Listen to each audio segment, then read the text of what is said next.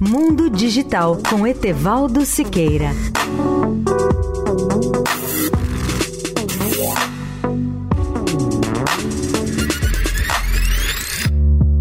Olá, amigos da Eldorado. O mundo está apostando cada dia mais nas energias alternativas, em especial na energia solar e na eólica. Segundo os últimos dados mundiais, o volume produzido e oferecido de ambas as energias vem crescendo anualmente a taxas de dois dígitos e até 2020 deverá crescer a taxas superiores a 100% ao ano. No entanto, mesmo com avanços significativos, com as geradoras sempre mais eficientes e mais baratas, essas duas fontes de energia renovável renováveis ainda não atendem sequer a 7% da demanda mundial de eletricidade. Segundo a Agência Internacional de Energia, essas duas formas de energia representavam 3,7% em 2013, 5% em 2015 e ainda apenas 6,2% no ano passado, 2017. Um problema de ambas as energias é a limitação da capacidade de armazenamento, em especial de quantidades muito maiores de energia, não só para serem consumidas imediatamente, mas principalmente as de reserva. Para superar esse desafio, o mundo precisa de super baterias ou baterias de nova geração, como as de sódio, alumínio ou à base de zinco. Em menos de cinco anos, essas baterias poderão tornar viáveis as chamadas mini-redes, que podem fornecer energia limpa 24 horas por dia a partir de fontes de energia limpa e confiáveis para vilas inteiras. Com as novas tecnologias de armazenamento, as energias renováveis vão nos livrar tanto da emissão de carbono, como vão permitir ao mundo elevar o padrão de vida de mais de 1 bilhão e 200 milhões de pessoas que vivem hoje praticamente sem energia elétrica no mundo.